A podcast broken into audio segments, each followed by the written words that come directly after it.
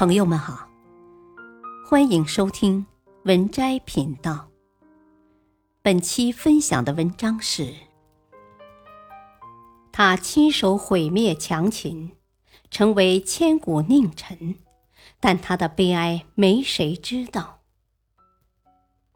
二，假传圣旨，排除异己。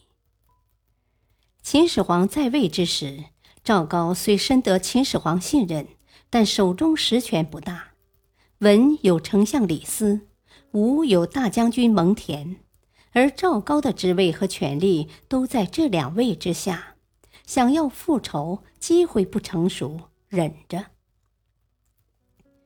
终于熬到公元前两百一十年七月，秦始皇东巡行至沙丘时病重。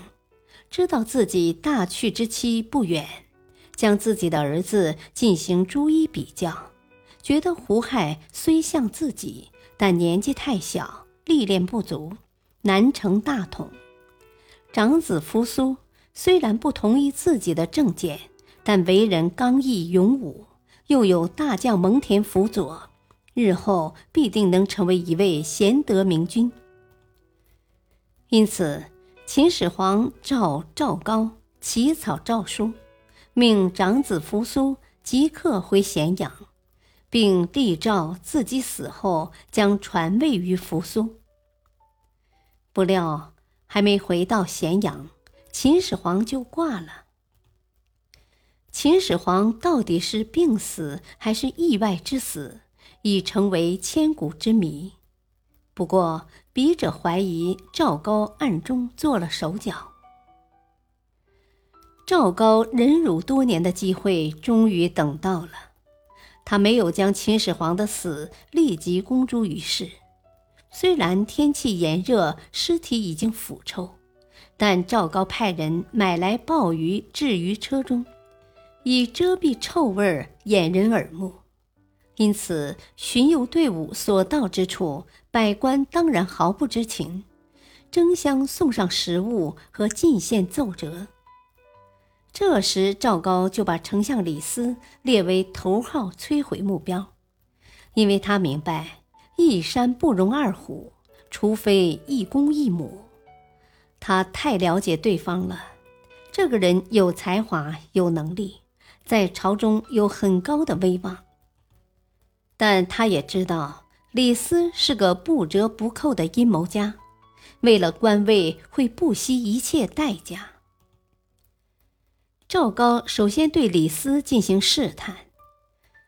眼下皇上驾崩，马上又是新皇帝继任，而扶苏以刚毅而勇武、信人而愤世著称。如果他继位，必定重用智勇双全的蒙恬。人家是有影响力的实力派，到时候你我都得靠边站了。而现在皇上的诏书和传国玉玺都在我手里，如果改立胡亥继位，对我们两人会特别受益。我们还得为自己将来的前途考虑，是吧？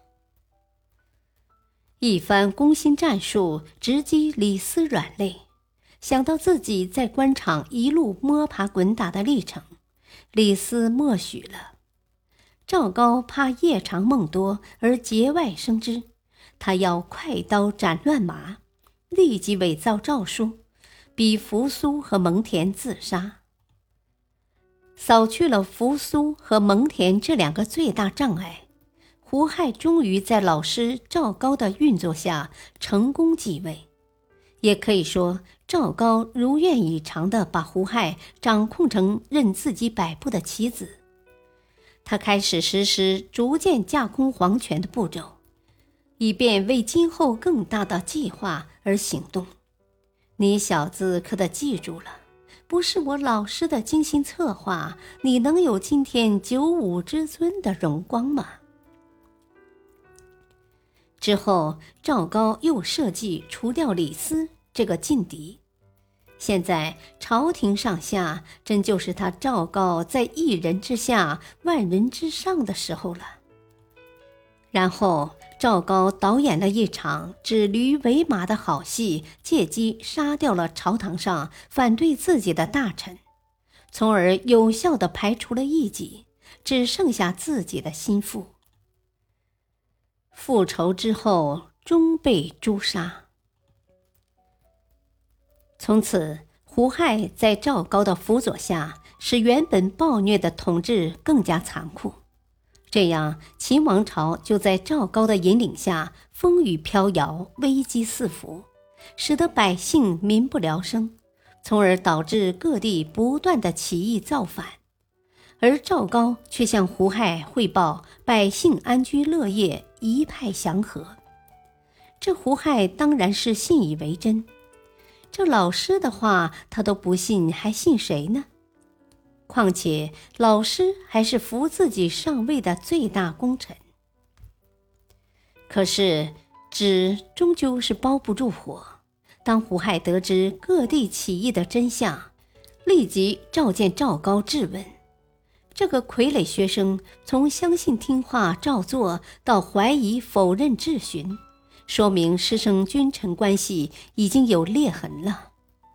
这时，赵高终于爆发了他一生中所有的仇恨与怒气，联合自己的女婿严乐，杀掉了胡亥。江山不可一日无主。赵高想仗着自己有嬴姓赵氏的血统，匆匆登基，但遭到群臣反对，只好改立子婴为帝。待到机会成熟后，废掉子婴后再说。但赵高低估了子婴的能力。赵高要子婴斋戒五日后正式即位。等到期限到了，赵高便派人去请子婴接受王印，正式登基。可子婴推说有病，一直不来参加登基典礼。赵高无奈，只得亲自去请。可等赵高一到，子婴手下的宦官韩谈眼疾手快，一刀就结果了赵高。子婴马上召集群臣进宫，隶属了赵高的罪孽，并灭妻三族。